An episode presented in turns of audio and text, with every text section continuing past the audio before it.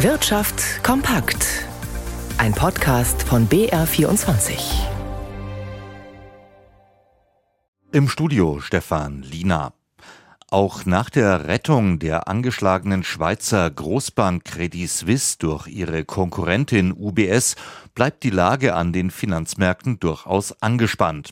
Die Finanzaufsicht BaFin betonte heute angesichts dieser Nervosität erneut, wie sicher die hiesige Kreditwirtschaft sei und dass in Deutschland keine Ansteckungsgefahr bestehe. Felix Linke. Die Finanzaufsicht BaFin verspricht, dass die aktuelle Krise in der Schweiz keine Auswirkungen für deutsche Sparer und Bankkunden haben wird. Neben der Einlagensicherung für die Sparguthaben in Deutschland gibt es seit gestern Abend zusätzliche Garantien für Privatanleger. Wer zum Beispiel über seine Sparkasse oder Hausbank hier ein Finanzprodukt gekauft hat, das mit einer Anleihe oder einem Fonds von Credit Suisse verbunden ist, soll ebenfalls keine Verluste erleiden. Die Europäische Zentralbank und andere Notenbanken begrüßten deshalb die geplante Fusion der beiden Schweizer Großbanken Credit Suisse und UBS, die von der Schweizerischen Nationalbank unterstützt wird, egal was die Fusion noch kosten wird, sollen alle weiteren Risiken damit abgedeckt werden. Es gibt jedoch im Finanzsektor außerhalb Deutschlands einige Banken, die der Credit Suisse in der Vergangenheit Eigenkapital verschafft haben, das jetzt verloren ist. Auch die Aktionäre der Schweizer Großbank zählen zu den Verlierern. Deutsche und Commerzbank beteuerten, dass sie von dem Kapital Kapitalschnitt nicht betroffen sind, für andere Anleihen und weitere internationale Geschäftsbeziehungen von Credit Suisse soll künftig die UBS gerade stehen. Wie bewerten die Eltern minderjähriger Kinder ihre wirtschaftliche Lage und mit wie viel Optimismus oder auch Pessimismus blicken sie in die Zukunft? Antworten auf diese Fragen soll das sogenannte Familienbarometer liefern. Dessen neueste Ausgabe hat am Morgen das Bundesfamilienministerium in Berlin veröffentlicht. Die Ergebnisse sind teils sehr ernüchternd. Andreas Reuter.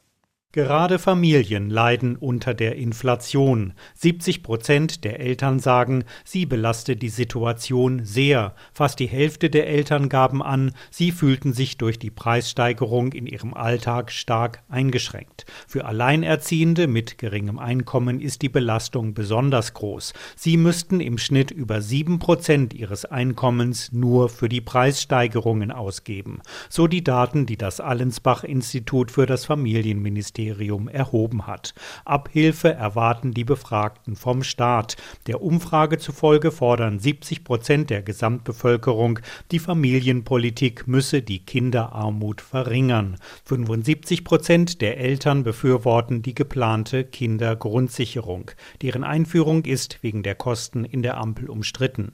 Familienministerin Lisa Paus von den Grünen sieht sich bestärkt. Die Kindergrundsicherung habe für sie Priorität, so Paus in einer Pressemeldung, denn sie könne für Familien ein Sicherheitsnetz schaffen. Vor wenigen Minuten ist der deutsche Aktienmarkt aus dem Xetra-Handel gegangen. Gabriel Wirth in unserem Börsenstudio. Es gab ja heute einiges für die Anleger zu verdauen. Stimmt, aber am Ende überwog dann die Zuversicht. Nach Punktverlusten zum Auftakt kam der DAX um 1,1 Prozent voran und schloss dann bei 14.933 Zählern. Für Unterstützung sorgten unter anderem die Bankaufseher der Europäischen Union, die die Stabilität des Bankenmarktes betonten. Der europäische Bankensektor sei widerstandsfähig und verfüge über ein solides Kapital- und Liquiditätsniveau, teilten die Bankenaufsicht der Europäischen Zentralbank, der Europäische Bankenabwicklungsfonds und die Europäische Bankenaufsichtsbehörde mit. Ganz oben auf der Gewinnerliste im DAX standen jedoch die Papiere von Rheinmetall mit einem Aufschlag von 5,4 Prozent. Die Aufnahme des Rüstungskonzerns in den DAX sorgte für einen Kurssprung auf knapp 250 Euro je Anteil. Seit der russischen Invasion in die Ukraine vor gut einem Jahr hat sich der Börsenkurs der Aktie damit fast verdoppelt. In seinen zivil ausgerichteten Bereichen ist Rheinmetall unter anderem Zulieferer für die Autoindustrie. An der Wall Street ist der Dow Jones aktuell mit 0,8 Prozent im Plus und der Euro steht bei einem Dollar 7 Cent 19.